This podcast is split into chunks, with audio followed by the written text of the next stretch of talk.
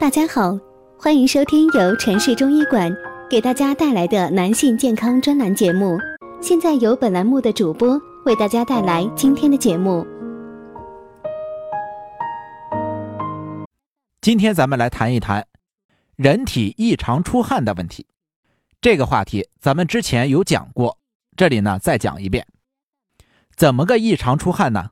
咱们平时可能都不太关心。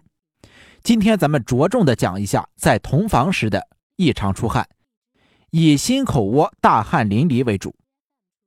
这个现象其实在很多男性的身上有所体现。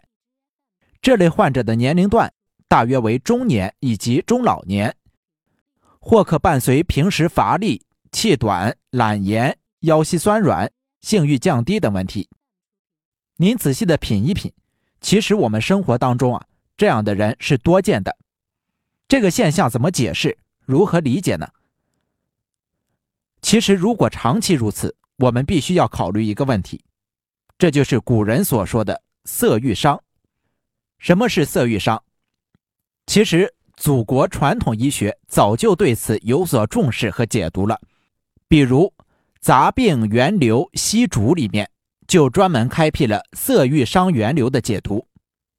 张仲景在《金匮要略》里面就专门讲述了五劳之中的肾劳，肾劳本身就基本等同于色欲伤，而到了明代，《正阴脉志》里面专门提到了精虚劳伤和肾虚劳伤，也基本与色欲伤等同。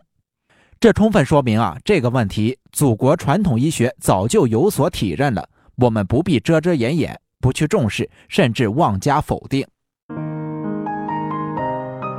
如果大家在两性生理方面有什么问题，可以添加我们中医馆健康专家陈老师的微信号：二五二六五六三二五，免费咨询。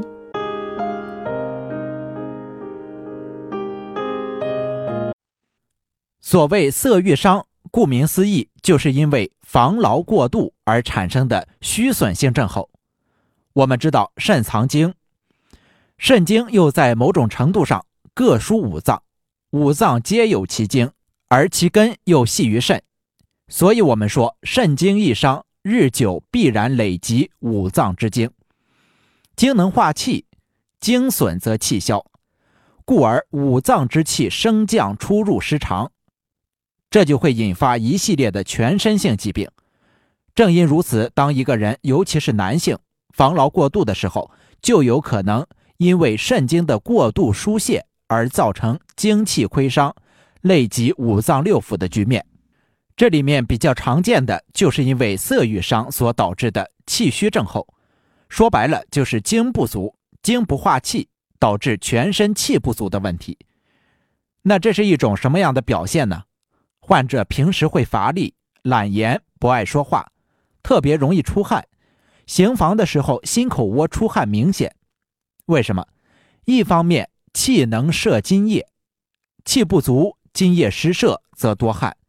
另一方面，心气虚，故而心口窝处多汗。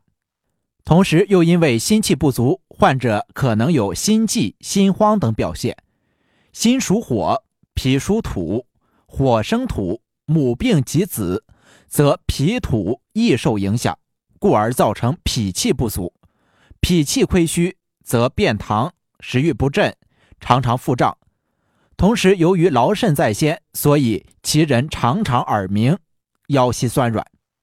总之，这就是累及心、脾、肾三脏的虚乏症候。其中以行房式心口窝大汗、生殖能力降低为典型的，容易被察觉的表现。所以，我们可以说，若男子长期在夫妻生活中心口窝多汗，务必要考虑色欲伤而动气。导致气虚的问题。那么，一旦出现这样的问题，我们应该如何应对呢？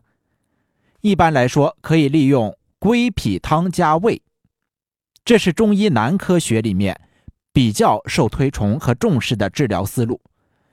例如，药用人参、黄芪、白术、炙甘草、茯神、远志、枣仁、龙眼肉、当归、木香、山茱萸。枸杞、胡桃肉，这里面人参、黄芪、白术、炙甘草，健脾益气，改善脾气的亏虚。脾气足，则心气亦足。同时配茯苓、远志、枣仁、龙眼肉和当归来养心血，则心脾不虚。